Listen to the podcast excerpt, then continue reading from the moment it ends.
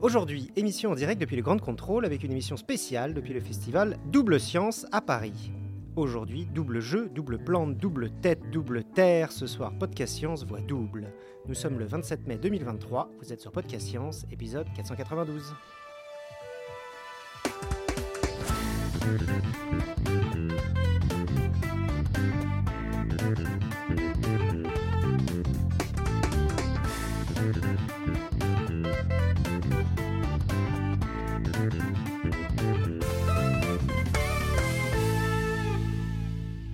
Et nous sommes donc en direct du studio d'enregistrement du Grand Contrôle au festival Double Science, euh, en excellente compagnie autour de cette table, avec donc Cléora, notre spécialiste en psychologie. Salut à tous.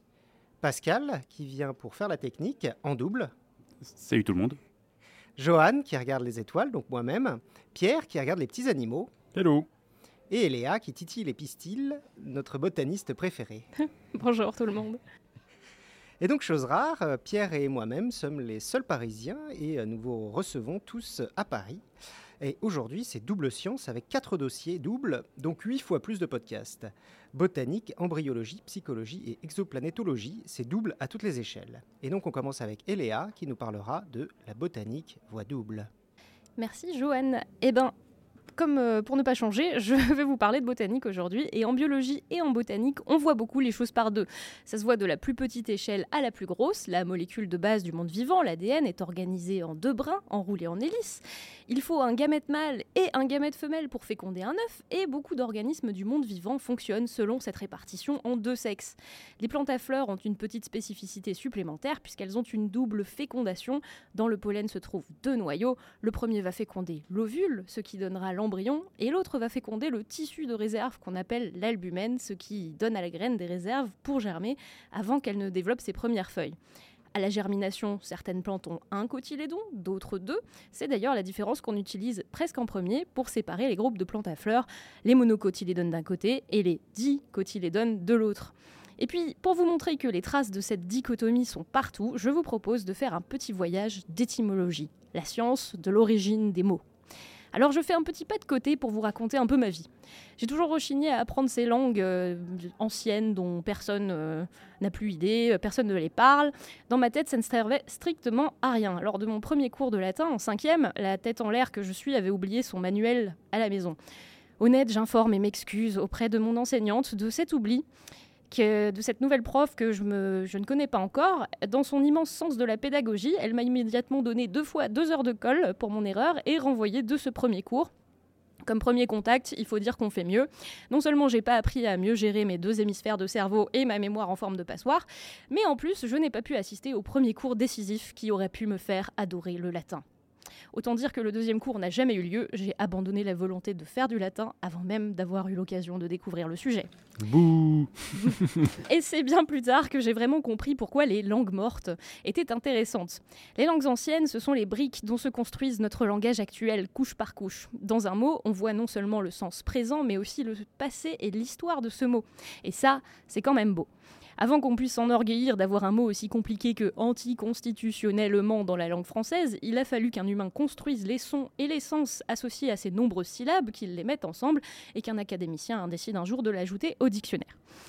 Donc en démarrant la botanique, j'ai un peu paniqué. Euh, les botanistes ont pour habitude de décrire des plantes avec du vocabulaire très précis et parfois très compliqué. Comment retenir tout ça? En fait, pas besoin d'apprendre par cœur, il suffit de comprendre l'étymologie comme nous avons deux mains, deux pieds, deux jambes et sommes donc bipèdes, de bis, répétition, deux fois et podos pieds, certaines plantes peuvent avoir deux feuilles. Elles sont bifoliées. Certaines sont découpées deux fois en feuilles plus petites, des folioles puis des foliolules. On dit qu'elles sont bipénées, du latin pina, la plume. Ces feuilles peuvent être elles-mêmes disposées sur deux rangs et être bisériées. Certaines vivent pendant deux belles saisons successives, on dit qu'elles sont bisannuelles. Une plante bifère fleurit deux fois dans l'année, etc. etc. D'autres plantes euh, portent toujours des fleurs par deux, elles sont biflores. Ces fleurs peuvent avoir des pétales divisés en deux, ils sont bifides. De bis, findo, euh, fendre deux fois. Euh, la corolle peut ressembler à deux lèvres, elle est bilabiée. Certains des fruits ont deux compartiments ou deux locules, ils sont biloculaires. Bref, le bi est partout. Et ça marche aussi avec la racine di qui veut simplement dire deux en grec ou en latin.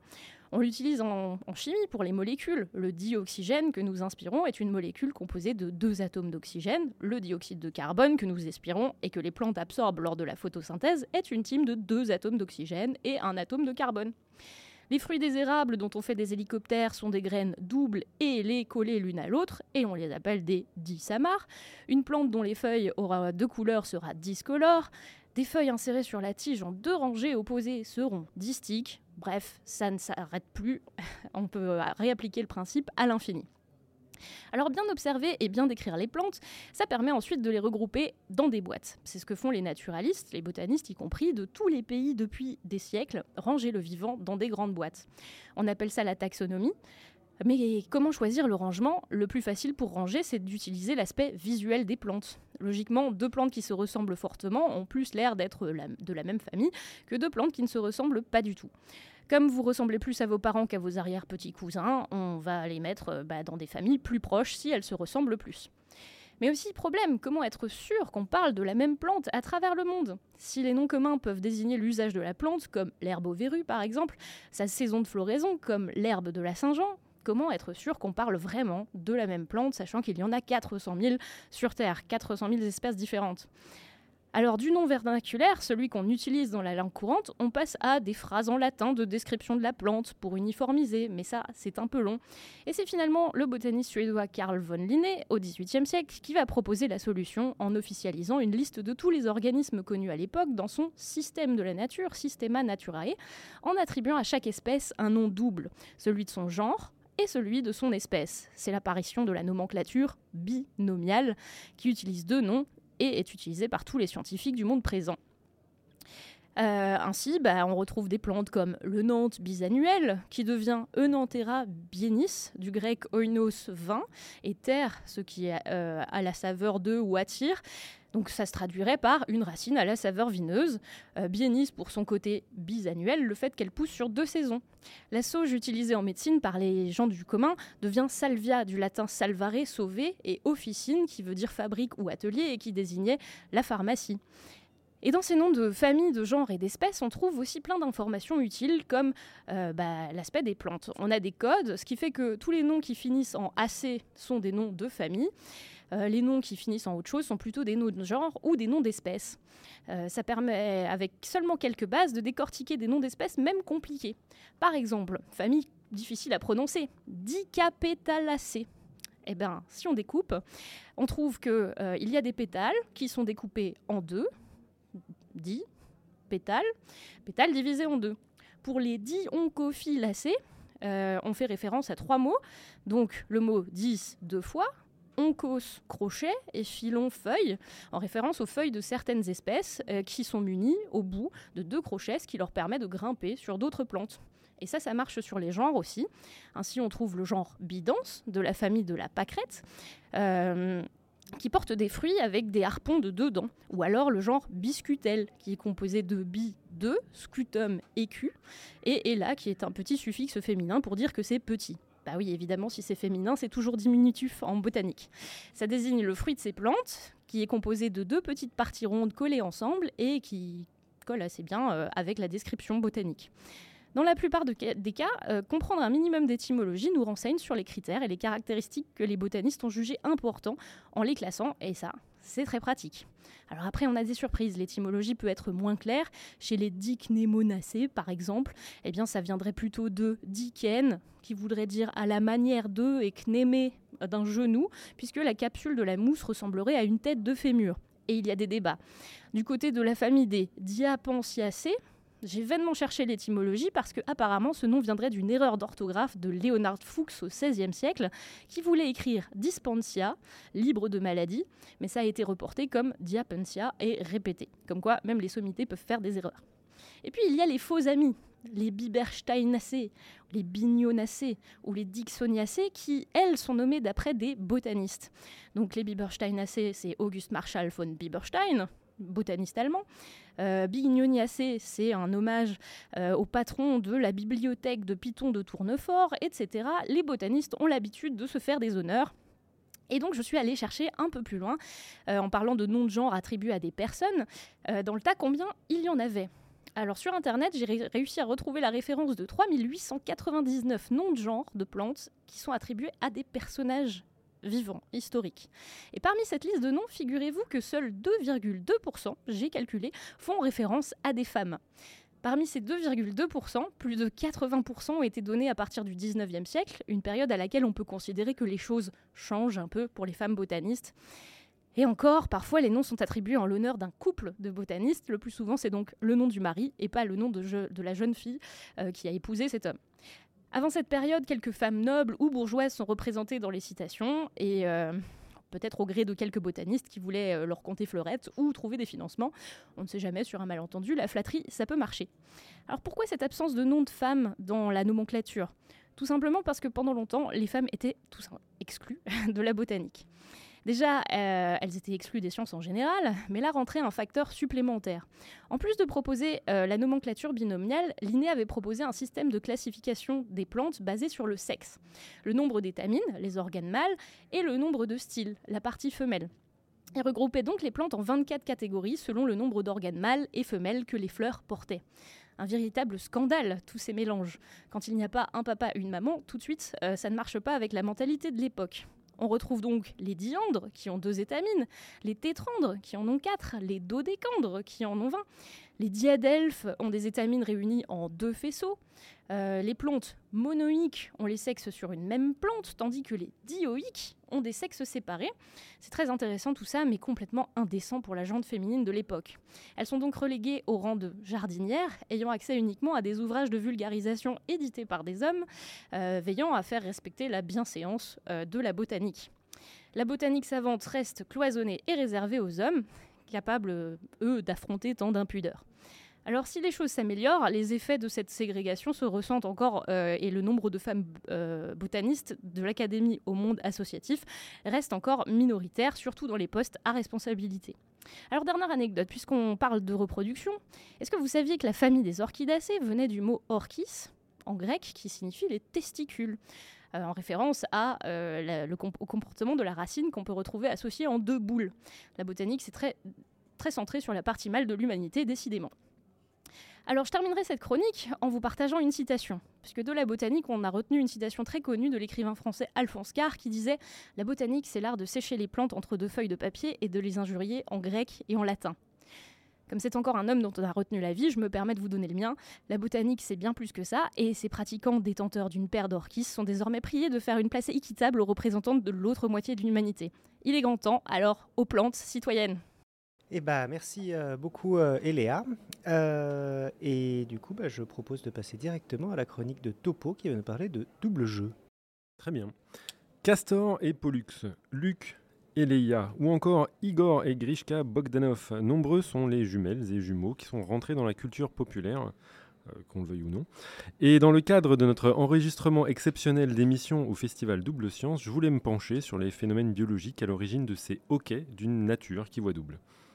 La gémellité, phénomène biologique à l'origine des jumeaux, est le cas le plus simple pour obtenir des doubles et se décline en deux catégories bien connues les fausses et faux jumelles, jumeaux, ce qu'on appelle aussi la gémellité dizygote, et les vrais jumeaux et jumelles monozygotes.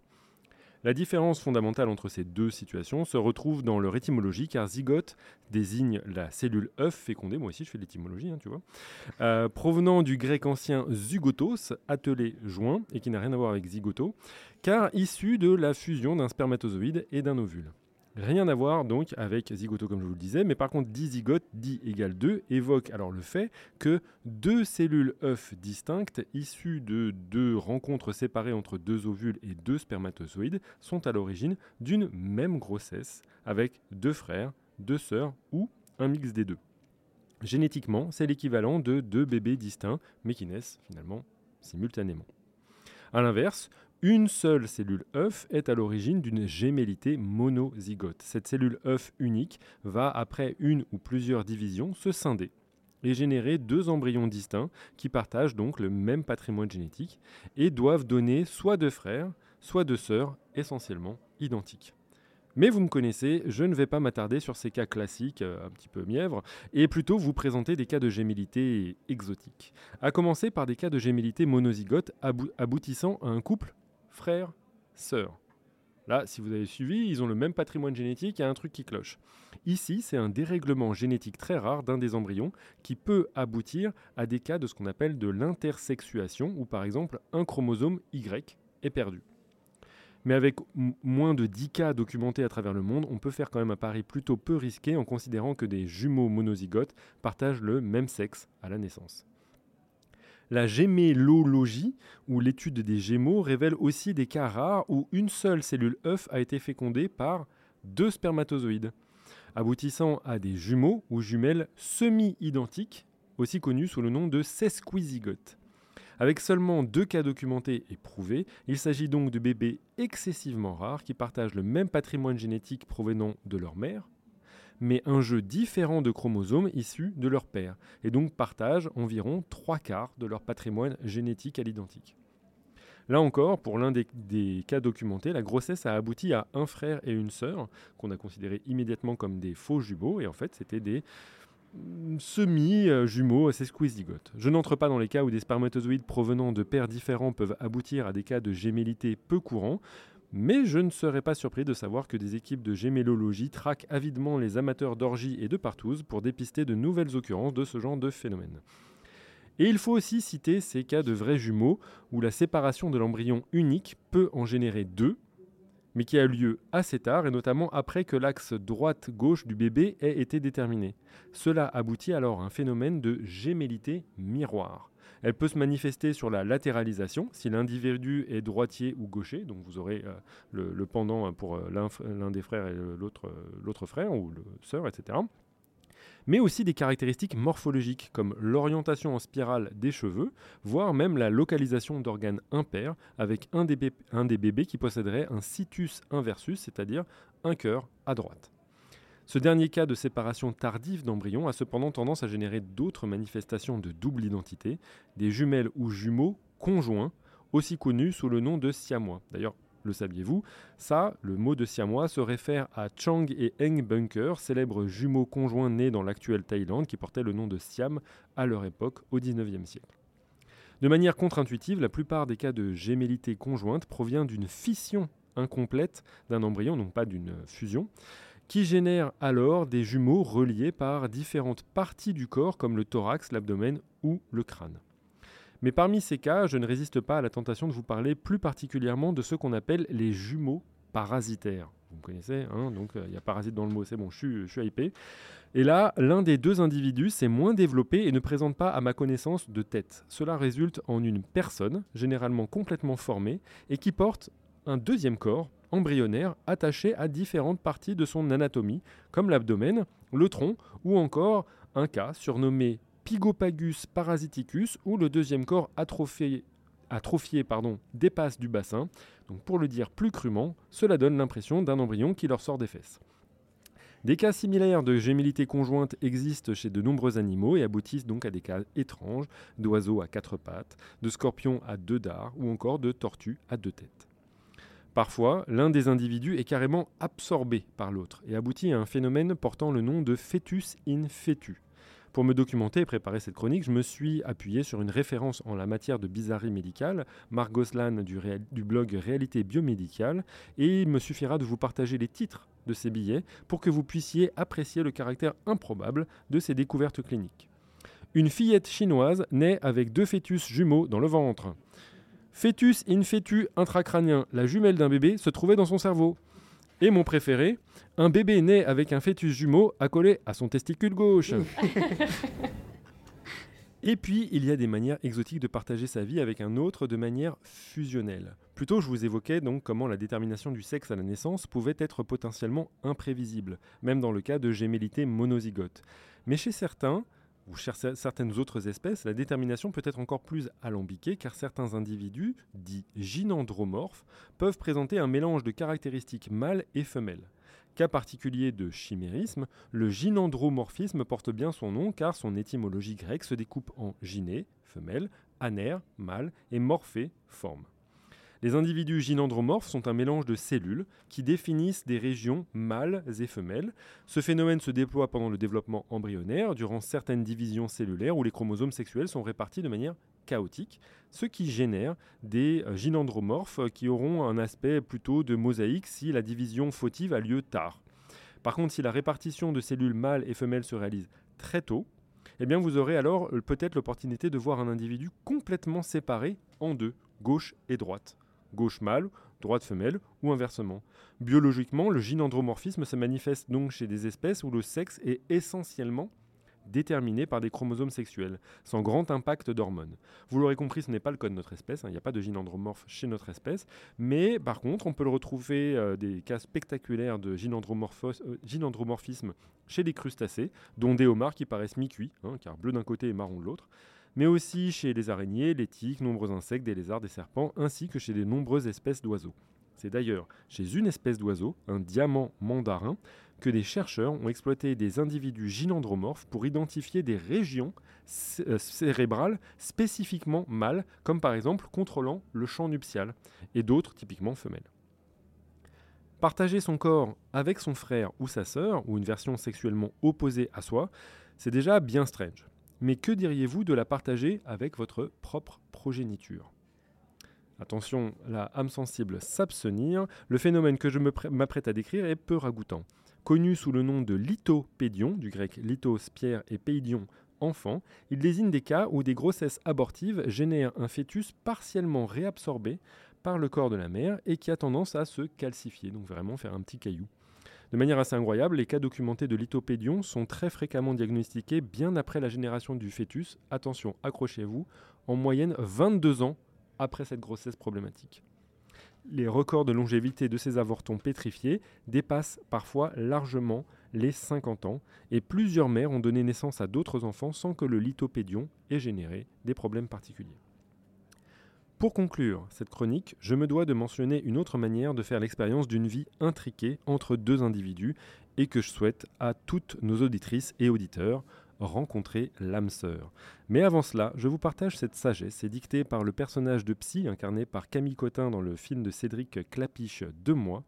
Pour que deux moi fassent un nous, il faut que les deux soient soi. C'est beau. Eh ben merci bien Topo euh, pour cette chronique euh, sur le double jeu. Et maintenant, nous passons donc à Cléora, notre spécialiste de psychologie, qui va nous parler de Vous êtes deux dans votre tête. Oui, et du coup, ça fait une belle transition avec celle de, Topo. nous sommes deux dans nos têtes, comme s'il y avait deux soi en soi. À l'occasion de cet épisode sur le thème double, hein, j'aimerais vous montrer ou au moins vous faire ressentir qu'on n'est pas seul dans notre tête, que notre cerveau pense pour deux. C'est assez facile de faire à travers des exercices visuels, et c'est un peu plus challengeant à faire uniquement à travers l'audio. Mais essayons ensemble. Je vais vous proposer de commencer par euh, répondre à de simples, simples questions. vous allez juste simplement répondre à ces questions. Si dans l'équipe vous voulez vous, jouer aussi, allez-y. Ça se trouve, vous connaissez déjà d'ailleurs. Alors prêt? Allons-y. Quelle est la couleur d'un os? Blanc. Ouais. Quelle est la couleur de la neige? Blanc. Blanc. Quelle est la couleur du cheval blanc d'Henri IV Blanc. Quelle est la couleur quand même. Quelle est la couleur d'une feuille de papier Blanc. Blanc. Quelle est la couleur d'un nuage Blanc. Blanc. Et que boit la vache? De l'eau. Johan a dit du lait. Donc on a bien les deux réponses qui sont possibles. Et justement, c'est les deux petites personnes qui sont dans nos têtes possibles. voilà, donc... C'était même pas répété. Hein. Moi, ah, bien joué. non, c'était pas répété. On coupera les gros mots. donc deux réponses nous viennent à l'esprit. Soit la, la, vache boit du lait, soit la, la vache boit de l'eau. Donc peu importe la bonne réponse, hein, je vous dirai pas c'est quoi la bonne réponse. Ce qui nous intéresse, hein, c'est que les deux réponses nous sont venues à l'esprit. C'est une des manières d'illustrer qu'on est double, qu'on est deux dans notre tête. Si vous avez répondu que la vache boit du lait, vous avez alors suivi votre moi numéro 1, qui donne la réponse la plus automatique, celle qui vient naturellement. Si vous avez répondu la vache que la vache boit de l'eau, vous avez écouté votre moi numéro 2 qui vous a proposé de réfléchir une seconde fois et dire Oh, c'est peut-être pas du lait qu'elle boit, c'est de l'eau. Si ce n'est pas assez clair pour vous, on va essayer de revenir tout au long de ma petite chronique pour, euh, pour mieux détailler que sont, qui sont ces deux petites entités capables de penser.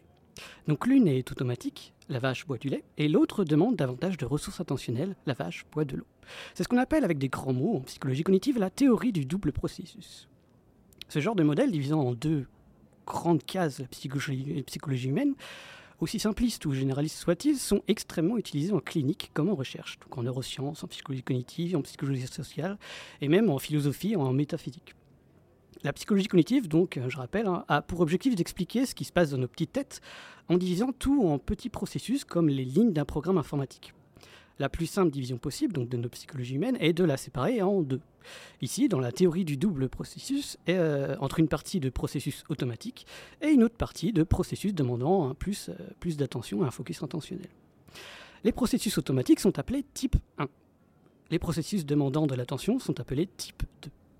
Deux définitions strictes qui ont été amorcées en 1999 par Stanovich pour, pour, finalement être clairement euh, définies en 2013 environ, en prenant en compte notamment tous les, toutes les critiques qui, euh, qui, qui se sont suivies avec Evans comme co-auteur.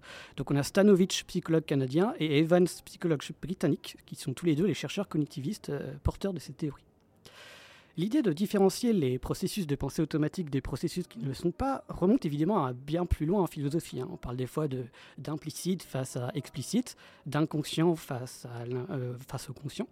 Mais ici, on parle d'une théorie scientifique, d'une théorie qui est donc utile pour expliquer, voire prédire des phénomènes, mais surtout qui est basée sur des données expérimentales, avec des termes clairement définis.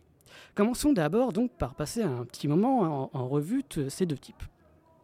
D'abord, le type 1. Le type 1, donc, c'est tout ce qui est automatique, des processus innés aux processus surappris et bien ancrés dans notre tête, où dès la perception de quelque chose, l'action est directement choisie et appliquée. Par exemple, si je vois une araignée, j'ai peur et je recule. Si je marche et que j'approche du vide, sans réfléchir et de manière innée, je recule. C'est même le cas aussi chez les bébés. Approcher un nouveau-né du vide le fait reculer. Sont compris donc parmi ce type 1 donc tous les réflexes et comportements innés. Dès que l'environnement ou le stimulus perçu s'impose à nous pour euh, réagir automatiquement d'une certaine manière, c'est de l'ordre donc du type 1. Avec de grands mots en psychologie, on parle d'affordance, d'association stimulus-réponse ou de couplage perception-action. Autre exemple, où je vais très rapidement vous faire participer encore une fois, quelle est la capitale de la Turquie? Ankara. Ok. J'ai pas eu le temps de répondre, mais oui, j'aurais dit Istanbul, c'est bon, c'est bon. Donc la réponse est Ankara. Mais si Istanbul vous est venu en tête, c'est tout à fait normal. Hein. C'est à cause de ces processus automatique de type 1. En fait, on a tellement associé la Turquie à Istanbul, Istanbul étant la ville la plus connue, qu'on a comme automatisme de penser que c'est sa capitale, alors que pas du tout. Les fortes associations de ce genre-là donc permettent l'automatisme. Si je vous demande de colorier une tomate, la première couleur qui vous vient à l'esprit c'est le rouge, alors que différentes tomates existent. De ce genre de fortes associations, en découlant tout ce qu'on appelle idées reçues, pensée automatique, stéréotype ou heuristique. Des grands mots si ça vous intéresse. Donc quels sont les stéréotypes, par exemple, associés automatiquement au bon français qui vous vient en tête Si vous avez des idées? La baguette, le, camembert, le, le, coq, l'emmerdeur. On a aussi le fait. Euh, on a aussi le fait euh, qu'on se lave pas beaucoup aussi en tant que Français. Ah non, non, ça. contre, je... Ce sont des stéréotypes et voilà des, des fortes associations qu'on a en tête et même dans le monde entier. Donc si on reprend notre tout premier exemple du que boit la vache, répondre que la vache boit du lait est une autre illustration de ces fortes associations. Les questions précédentes activaient tellement le champ lexical autour des choses blanches que dès qu'on demande la question que boit la vache, nos processus automatiques met en évidence l'association la plus probable entre le champ lexical de la vache et le champ lexical du mot blanc, préalablement suractivé. Qu'est-ce qui recoupe à la fois le champ lexical du mot blanc et celui du mot vache? Eh bien le mot lait. Automatiquement, notre cerveau sélectionne cette réponse qui est la plus probable. Plus précisément, dans, notre exemple du que boit la vache, en fait, c'est ce qu'on appelle une technique d'amorçage. L'amorce est le champ lexical du mot blanc qui influence la réponse de la question cible que boit la vache et permet de prédire la réponse du lait. Donc c'est une technique euh, qu'on utilise souvent en manipulation, manipulation mentale très courante dans les spectacles de mentalisme par exemple, lorsque le mentalisme prédit la pensée de quelqu'un. Ce qu'on appelle donc la technique d'amorçage. Pour les chercheurs cognitivistes, plus précisément, en fait, eux, à la place de parler du mot automatisme que j'ai utilisé pour vulgariser, ils utilisent le mot autonome. Le type 1 rassemble tout processus qui se réalise donc de manière autonome. Si j'utilise ce terme, je me demande alors si on ne pourrait pas aussi intégrer tout ce qui est lié au système nerveux autonome. Au quotidien, notre corps bouge tout seul, comme s'il était contrôlé aussi par une autre petite personne au sein de nous. Notre cœur bat, on respire, on déglutit, on peut même se débattre ou marcher en mode somnambule en pleine nuit, et tout ça sans y penser. Tous ces systèmes autonomes pourraient, par, extrapolation, donc faire partie du type 1. Eux, lorsque les auteurs euh, prennent des exemples du processus du type 1, ils citent la régulation émotionnelle, certaines résolutions de problèmes objectifs orientés, le surapprentissage, qui sont devenus des associations automatiques, et les apprentissages euh, implicites, dont le conditionnement. Ainsi, dans cette théorie du double processus, quand on évoque le type 1, on n'évoque pas qu'un seul processus, mais de multiples systèmes autonomes, allant des comportements innés, donc euh, depuis qu'on est né, qui sont là, aux comportements surappris et conditionnés acquis au, au cours de la vie.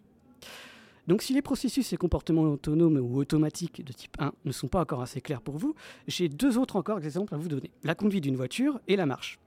Pour, les conducteurs de voitures expérimentés, il est devenu tellement automatique de conduire que souvent on est capable de penser autre chose et divaguer dans nos pensées. Ça, typiquement, ça veut dire que l'action de conduire est devenue plus automatique, donc de type 1. Pareil, lorsqu'on marche, hein. lorsque vous marchez, vous avancez une jambe après l'autre automatiquement. Il ne me semble pas que vous vous dites consciemment qu'il faut contracter tel muscle pour lever la jambe, fléchir le genou et consciemment se dire que vous allez reposer le talon du pied en premier. Non, tout ça se fait de manière auto automatique sans y penser. On peut dire donc, que tout ça, c'est euh, typique des comportements et processus de type 1. Passons maintenant au type 2. Parce que jusque-là, on a passé, détaillé le type 1, ou plutôt les types 1, comme je l'ai dit, au pluriel, qui sont de l'ordre de l'autonomie et de l'automatisme. A l'inverse, pour les types 2, il y a une notion de volonté ou de contrôle. Des notions qui parlent à tout le monde, certes, mais qui sont difficiles à définir scientifiquement, volonté et contrôle. Dans la théorie du double processus, le type 2 se définit par une seule notion, l'utilisation de la mémoire de travail. La mémoire de travail est un modèle très utilisé pour expliquer plusieurs mécanismes de pensée, plusieurs processus cognitifs quand on, entre guillemets, quand on réfléchit. Je ne vais pas rentrer dans les détails ici, mais en gros, la mémoire de travail, c'est une mémoire où on peut stocker des choses, on peut retenir des choses, parce que c'est une mémoire basique, mais avec, euh, tout en utilisant son contenu. Donc il y a, une, c'est un peu dynamique en fait c'est pas un stockage passif. Donc par exemple, si je calcule 2 plus 2 fois 4, je vais faire 2 fois 4 égale 8, et je vais retenir ce 8 dans mes mémoires de travail pour, pour lui additionner 2. Donc j'agis sur ce, sur ce que j'ai retenu avant. Donc la mémoire de travail, encore une fois, n'est pas un coffre où on stocke des choses passivement, c'est plus un bloc-notes ou une ardoise sur laquelle on travaille. Tout processus de type 2 demande donc davantage d'efforts. Ça demande de retenir des choses, de remettre en question, de rafraîchir des éléments en mémoire. Bref, très grossièrement dit, ça demande réflexion.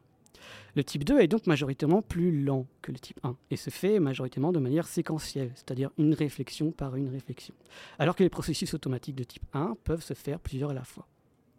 Il faut toutefois être clair dans, tous ces termes-là. Toutes les caractéristiques du type 2, donc euh, lent, séquentiel, demandant un effort, euh, capable de prédiction par raisonnement, par hypothèse, tout ça, tout ça, ce sont des corrélations du processus de type 2, mais ça ne le définit pas. La seule chose qui définit le type 2, encore une fois, c'est l'utilisation de la mémoire de travail, ou dit autrement, une attention focalisée comme si on se concentrait sur quelque chose.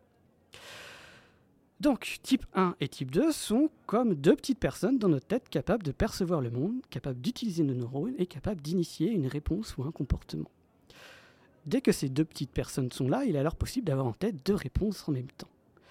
La, bois, la vache boit du lait, la vache boit de l'eau deux types de pensées qui peuvent être en compétition pour le contrôle de nos actions.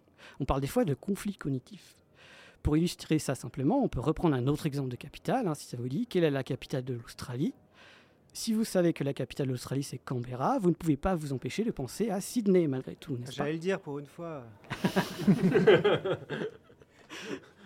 Donc la réponse de type 1 est Sydney, la réponse automatique, et la réponse de type 2 est Canberra.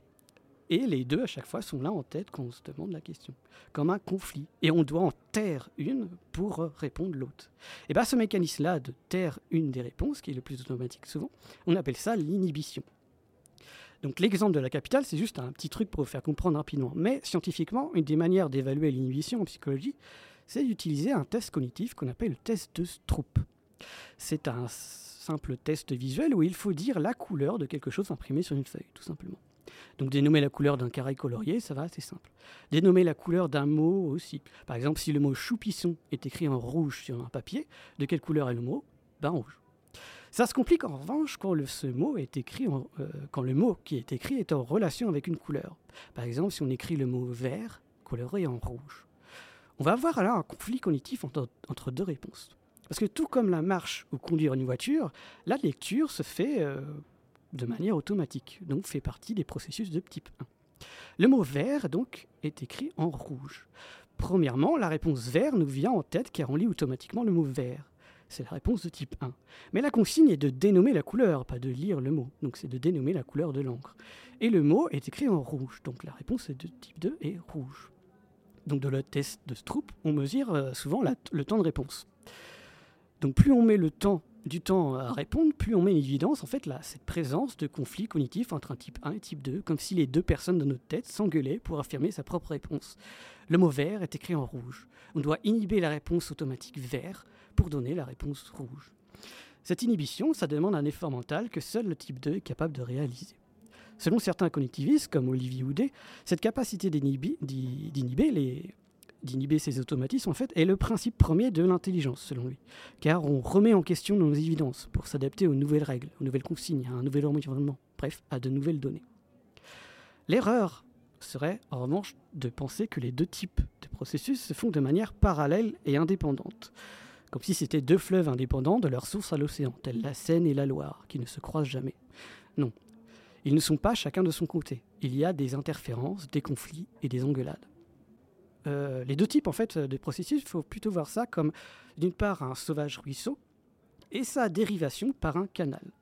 Le sauvage ruisseau c'est le type 1 et le canal c'est le type 2. Les deux cours d'eau se rejoignent à la fin et sont alimentés donc par le même cours d'eau qui est ce ruisseau tout au début. Et ça, cette analogie du ruisseau et du canal, je la trouve vraiment pas mal car elle recoupe à la fois la vision qu'on en a en psychologie cognitive, par exemple via le test de Stroop, la lecture est un ruisseau et suivre la consigne est un canal, à la fois une vision vulgarisée mais plutôt correcte de la théorie du double processus, donc type 1 ruisseau, type 2 canal, et à la fois la vision qu'on en a en neurosciences avec des grandes voies de neuronales sur lesquelles on va maintenant en dire quelques mots. À chaque fois, c'est pareil. Donc, le ruisseau est rapide, automatique et s'impose lui-même. Tandis que le canal fait un détour plus lent avec un courant plus calme et navigable sur lequel on peut prendre un temps d'attention et émettre des hypothétiques prédictions via notre mémoire de travail. Une manière d'apporter des données expérimentales en théorie cognitive, donc à, une théorie cognitive comme celle-là, donc très souvent ça se fait en passant des questionnaires ou des tests de type de tests de troupe qu'on évoquait précédemment. Mais également en corrélant tout ça avec des activités cérébrales mesurées par imagerie cérébrale. On sait que le type 1 automatique est notamment extrêmement lié au système nerveux autonome, à l'hypothalamus et au tronc cérébral. On pourrait y ajouter également quelques profondes zones cérébrales au milieu de notre cerveau.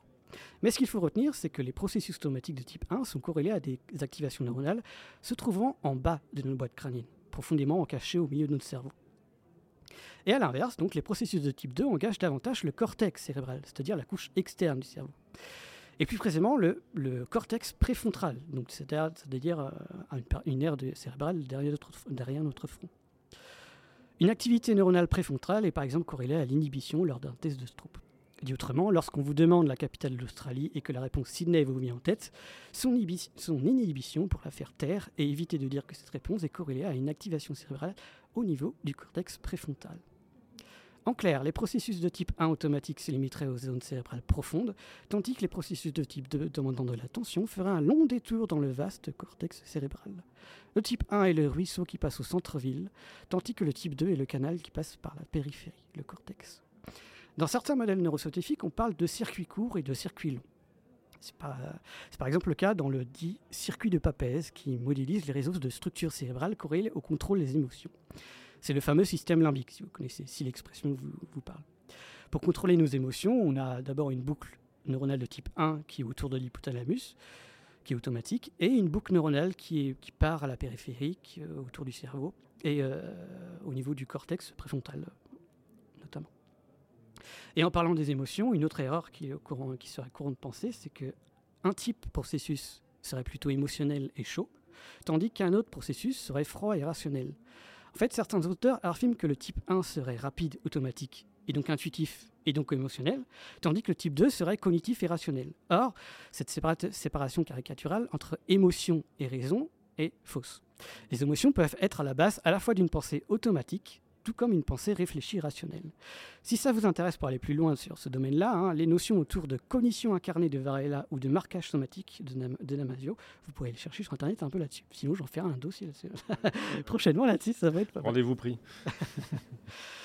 pour conclure cette théorie du double processus, que nous soyons doubles dans nos têtes, bien qu'utile pour expliquer et modéliser et bien évidemment très simpliste, ce n'est que rarement soit l'un soit l'autre, hein, mais plus un mixte des deux. Pour tenter d'enrichir cette approche, il y a même des théories qui découlent de cette dernière, par exemple en séparant une nouvelle fois les processus de type 2, encore une fois en deux. On arrive alors, à un double processus, mais on appelle ça une théorie du triple processus cognitif, entre un type 1 automatique, un type 2 équivalent à la capacité cognitive, donc la mémoire de travail, et un type 3 qui, est, qui, qui sera équivalent à la métacognition, c'est-à-dire à se plaire à la réflexion cognitive en se rendant compte consciemment du comment on pense. Bref, après avoir divisé euh, la psychologie humaine en deux, puis en trois, et petit à petit, l'idéal de la psychologie cognitive serait d'avoir un modèle, une théorie, qui puisse séparer de manière analytique tous ces processus cognitifs pour pouvoir comprendre la psychologie humaine. Ça, ce serait l'idéal. Seul problème, la psychologie humaine n'est pas égale à la somme mise bout à bout de tous ces processus, aussi nombreux qu'ils puissent être. Tout ça, c'est plus compliqué que ça, et de l'ordre des sciences de la complexité. Ouais, parce qu'on n'est pas que deux dans notre tête, mais certainement des milliers qui finalement, par une sorte de magie qu'une seule personnalité que nous sommes, arrivent à émerger. J'avais une petite question, moi, parce que tu as parlé au début de, donc, de la peur du vide, de la peur des araignées, etc. Mais du coup, tout ce qui est phobie, c'est une sorte de dérèglement du type 1, du coup? Enfin, est-ce que dans les modèles dont tu parles, est-ce que c'est là où rentrent les phobies, du coup? Ouais, bah, une phobie, c'est un surapprentissage de quelque chose qui, hmm. qui peut être un, un objet quelconque, quoi. D'accord. Oui, parce que comme tu le disais, euh, la lecture, typiquement, mhm. c'est pas quelque chose qui, va être nécessairement inné. Tu vois, c'est quelque chose qui est très très appris. Ouais, qui est très très après, mais qui passe après dans cette. Euh, qui est après euh, davantage automatique. Ouais. Bon, mhm. c'est encore, en vérité, c'est encore débattu scientifiquement, mais on a quand même pas mal de connaissances là-dessus, comme quoi c'est plutôt automatique la lecture. Hein. encore heureux, parce que quand on est sur la route à 130 km/h, qu'on a du mal à déchiffrer les panneaux, je pense que c'est assez automatique. Très bien. Et donc, on va passer euh, à la dernière chronique d'aujourd'hui. Donc, c'est la mienne, qui s'appelle Double Terre. Et je vais commencer à vous poser la question est-ce que vous avez vu le film Another Earth? Oui, voilà. tous les deux, en plus, c'est pas, pas, fréquent. Voilà. Donc, euh, c'est un film de SF de 2011 qui prend l'idée de la découverte double de la Terre assez littéralement. En effet, un matin, l'humanité se réveille et découvre littéralement, dans le ciel, une autre Terre, un exact double de la nôtre, un peu plus grosse que la Lune. Terre 2 est identique à la Terre. Euh, et euh, d'ailleurs, quand euh, la, directrice du SETI, Joanne Tallis, commence à parler avec eux, en fait, la personne qui lui répond sur l'autre Terre, c'est elle-même, qui est en tout point de vue identique à, elle-même. Voilà. Et il apparaît donc que les deux mondes sont identiques et que chacun sur la Terre a un autre lui-même sur Terre 2.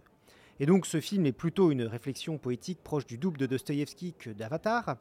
Mais bon là, on va essayer de parler de choses un peu plus terre à terre. Et de se demander ce que la recherche d'un double de la Terre veut dire. Bon, déjà pendant tout le XXe siècle, quand on dit un double de la Terre, une jumelle de la Terre, la plupart des astronomes ne se posent pas de questions, il s'agit de Vénus. En effet, cette planète est la plus proche de nous en orbite, et elle est aussi la plus proche de nous en taille, elle est quasiment identique en taille, avec un rayon de Vénus qui vaut 95% de celui de la Terre. Pour ceux qui n'ont pas l'habitude de regarder les étoiles, Vénus se voit très facilement à l'œil nu. Elle est proche du Soleil, et, donc elle est plus proche du Soleil que, nous. Et donc Vénus brille si intensément que lorsqu'elle est visible, c'est la première étoile à apparaître dans le ciel après le coucher du Soleil, ou au contraire la dernière à apparaître avant l'aube, donc dans la direction du Soleil. En ce moment, on peut la voir jusqu'à juillet, exactement dans la direction du Soleil, juste après son coucher. Elle est si proche de nous que pendant longtemps, elle est une candidate importante pour la recherche de la vie. Euh, en plus, les observations depuis la Terre ne permettent pas de répondre à cette question facilement parce que la surface de Vénus est intégralement couverte de nuages très opaques, ce qui attise l'imagination des auteurs de science-fiction. Depuis le premier euh, Voyage à Vénus, qui est publié dès 1865 par Achille Hérault, de grands noms imaginent de la vie sur Vénus, donc euh, Maurice Leblanc par exemple, le créateur d'Arsène Lupin, Edgar Rice Burroughs, que vous connaissez peut-être pour Tarzan ou pour John Carter et puis euh, Lovecraft aussi, dont vous avez certainement entendu parler. Et même jusque dans les années 50, de grands noms de la SF comme Bradbury, Asimov et Philippe Dick imaginent des Vénus habitables. C'est excitant d'ailleurs de penser qu'il n'y a pas si longtemps, donc il y a du temps de nos parents ou de nos grands-parents, il était possible, voire même probable, que la vie dans l'univers était partout, là, juste en dessous des nuages de notre voisine la plus proche. Et bien sûr, donc, notre jumelle est la première planète visitée par un véhicule spatial en orbite, c'est Mariner 2 en 1962. Et malheureusement, en 1967, donc, le célèbre Carl Sagan fait le point dans un papier Nature et sonne la fin de la récré. Les mesures depuis la Terre, comme celles de Mariner 2, sont d'accord. Il fait effroyablement chaud à la surface de Vénus. Même au pôle, la température à la surface fait sans doute plus de 400 degrés Celsius, ce qui interdit toute possibilité d'eau liquide. Il conclut les chances de la vie à la surface de Vénus sont plutôt minces. Et d'ailleurs, c'est intéressant parce que après le passage de Mariner, après cet article, vers le milieu des années 60, on voit une baisse drastique des fictions qui imaginent la vie sur Vénus. Et euh, il n'y en a plus que quelques-unes, souvent euh, de manière assez ironique. Mais que s'est-il passé? Certaines études récentes euh, suggèrent qu'au début de son histoire, comme la Terre, Vénus possédait des grandes quantités d'eau liquide. Une vraie jumelle, comme la Terre. Et puis, comme une sœur qui s'éloigne peu à peu, l'eau a disparu, sans doute à cause de l'effet de serre. Bon, maintenant, l'énorme avantage du changement climatique sur Terre, c'est que j'ai plus besoin d'expliquer ce que c'est que l'effet de serre dans mes chroniques. Ce qu'on a pensé qui s'est passé, c'est qu'à un moment, il y a eu un emballement de l'effet de serre sur Vénus. Qu'est-ce que ça veut dire un emballement? Eh bien, à un moment, il y a eu beaucoup de CO2 dans l'atmosphère de Vénus. Et il a fait, on a dépassé un certain euh, degré, une certaine température, et il a fait tellement chaud que ça a commencé à faire partie et évaporer une partie des océans. Et là, du coup, la quantité de vapeur d'eau a augmenté dans l'atmosphère de Vénus. Et la vapeur d'eau est un gaz à effet de serre bien plus efficace que le CO2. Et donc à ce moment-là, c'est foutu, on rentre dans un cycle infernal. Il fait chaud, l'eau s'évapore, il fait plus chaud, l'eau s'évapore encore, il fait attressement chaud, il n'y a plus d'eau. Bon, pour rassurer votre éco-anxiété, pour déclencher ce même emballement de l'effet de serre sur Terre, il faudrait des niveaux de quelques centaines de fois supérieurs au niveau de CO2 actuellement. Donc normalement, l'être humain devrait seulement réussir à rendre certaines parties de sa planète inhabitable. Petit chanceux. On ne sait pas bien d'ailleurs quand est-ce que ce processus s'est passé, ni même à quoi ressemblait vraiment la Vénus initiale. Mais c'est suffisamment intrigant pour que Vénus devienne super à la mode. Même si la possibilité d'une vie actuelle sur Vénus est extrêmement mince, et donc, du coup, alors que les précédentes missions vers Vénus dataient de la fin des années 2000 et que le dernier atterrisseur avait encore un drapeau rouge avec une faucille et un marteau, trois missions majeures, Da Vinci, Veritas, côté américain, et Envision, côté européen, devraient décoller dans la prochaine décennie, dont un atterrisseur pour Vénus. Bon, mais jusqu'à maintenant, parlons des autres doubles de la Terre. On l'a vu, être quasiment de la même taille n'est pas le seul critère important. Il y a aussi la distance à l'étoile. Et c'est là qu'on parle de la zone habitable. Attention, le mot a été très mal choisi. C'est ce qui arrive quand on dit aux scientifiques rendez votre science plus excitante, sinon on ne vous donne pas d'argent. Donc la zone habitable, ce n'est pas la zone où les planètes sont habitables, c'est plutôt un endroit où on a une chance, sous certaines conditions, d'avoir de l'eau liquide, qui est plutôt un bon marqueur, de, enfin, qui est pour le moment un bon marqueur d'avoir une possibilité d'avoir de, de, de la vie. En effet, si vous êtes trop près du Soleil, il fait si chaud que l'eau s'évapore, comme sur Mercure et Vénus. Si vous êtes trop loin, par exemple comme Pluton, alors là, il fait tellement froid que l'eau est immédiatement congelée, pas de vie possible. Et au milieu, il y a une petite bande autour de l'étoile où l'eau est peut-être, si tout va bien, euh, à l'état liquide. Certains scientifiques l'appellent la zone de boucle d'or. Comme dans la soupe de bébé ours, c'est là où il ne fait ni trop chaud ni trop froid, juste la bonne température. D'autres l'appellent la zone de chasse, c'est le terrain de jeu des exobiologistes. Mais bon, dans la zone de boucle d'or, c'est pas suffisant pour qu'on y ait de larges quantités d'eau liquide. Par exemple, la Lune est dans la zone habitable, vu qu'elle est tout près de la Terre, et pourtant les, conditions compétitions de rafting ne se bousculent pas. Oui, mais elle n'a pas d'atmosphère. Et Mars bah Mars, elle est dedans, elle a une atmosphère, et il y a un tout petit peu d'eau euh, liquide saumâtre à la surface. Euh, pas de quoi faire du surf non plus. Alors, Quoi? Quelles sont les conditions pour qu'il y ait de la vie, pour qu'on puisse trouver notre jumelle éloignée? Eh bien, on ne sait pas vraiment. La seule planète habitable que l'on connaît, c'est la Terre, et donc on ne va pas faire de grandes théories sur l'habitabilité sur un seul exemple. Par contre, on a un paquet de planètes autour de nous qu'on sait qui ne sont pas habitables. Et donc pour le moment, on travaille un petit peu en inverse. Pour ne pas être inhabitable, il faut être pas trop près, pas trop loin, avoir suffisamment d'atmosphère, pas comme Mars, ne pas avoir trop d'atmosphère, sinon trop de pression, ne pas avoir un champ magnétique trop faible pour éviter les radiations, etc., etc. Mais la vie est tellement omniprésente et résiliente chez nous. Comme je dis souvent, si vous pensez que la vie est rare dans l'univers, essayez de ne pas laver vos toilettes cette année. Mais nous avons appris en climatologie, en géophysique, en biologie, tout ce que nous savons sur ces sciences-là, nous le savons sur un système qui a marché, le nôtre. Pour autant qu'on le sache, les doubles de la Terre pourraient être exceptionnels et notre vision de ce science pourrait être complètement biaisée. Biaisée par la vie, en somme. Mais bon, ça c'est l'approche théorique de l'exobiologie. Et c'est bien connu, un astrophysicien théorique ne reconnaîtrait pas un alien s'il lui apportait un café. Non, je rigole. Mais comme souvent en astronomie, il y a une autre façon de vérifier qu'un phénomène existe, c'est d'essayer de l'observer effectivement. Et c'est l'objectif que se donne la prochaine mission amirale de la NASA, qui s'appelle le Habitable World Observatory. Alors, prenez pas vos places euh, directement pour Cap Canaveral pour le lancement. On est parti pour le moment sur un départ vers 2040. Mais on a déjà commencé à travailler dessus. Alors comment on fait pour trouver la vie avec ce télescope? Eh bien vous pouvez déjà écouter mon podcast, euh, mon épisode de 406 sur Podcast Science, sur spécifiquement la façon dont on va réussir à imager d'autres mondes. Mais là plus spécifiquement, une fois que vous avez une détection de planète, vous avez réussi à trouver euh, ce qu'il y a dessus, euh, comment est-ce qu'on va réussir à trouver des signes d'habitabilité sur une planète? Eh bien, en fait, il y a plusieurs possibilités, comme la présence de certaines molécules dans l'atmosphère et la présence d'eau liquide. Et une fois n'est pas coutume, je voudrais faire un petit peu d'autopromo, car des collègues et moi-même avons soumis hier un papier qui s'appelle Chercher des arcs-en-ciel grâce à la mission Habitable World Observatory. Et en effet, les arcs-en-ciel sont des phénomènes assez particuliers sur Terre. L'arc-en-ciel est dû à un rayon lumineux qui a effectué une réflexion interne dans une goutte d'eau. Et donc oui, peut-être, une des meilleures preuves que l'on a bien trouvé un double de la Terre, et peut-être qu'il y pleut aussi souvent que chez nous. Donc, en fait, vous cherchez le double de Londres. Le double de Londres. le double de l'Écosse. Du whisky dans l'atmosphère et de la pluie à la surface. Très bien, et eh ben, je pense que nous arrivons à la fin de cette émission. Et donc, euh, c'est l'heure maintenant de la citation. Et est-ce que je peux te laisser, euh, Topo, lire la citation euh, que l'on a trouvée? Avec plaisir. C'est une citation de Sacha Guitry. Aimez les choses à double sens, mais assurez-vous bien d'abord qu'elles ont un sens. Nous arrivons à la fin de cette émission inédite depuis le Grand Contrôle, pour laquelle, vous voyez, on a mis les bouchées doubles. Ce soir, nous comptons bien d'ailleurs continuer à voir double, tous ensemble, autour d'un apéro, parce que c'est pas si souvent qu'on est plusieurs réunis au même endroit.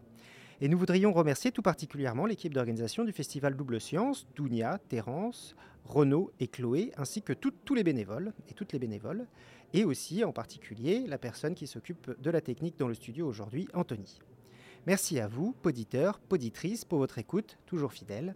À bientôt et que servir la science soit votre joie.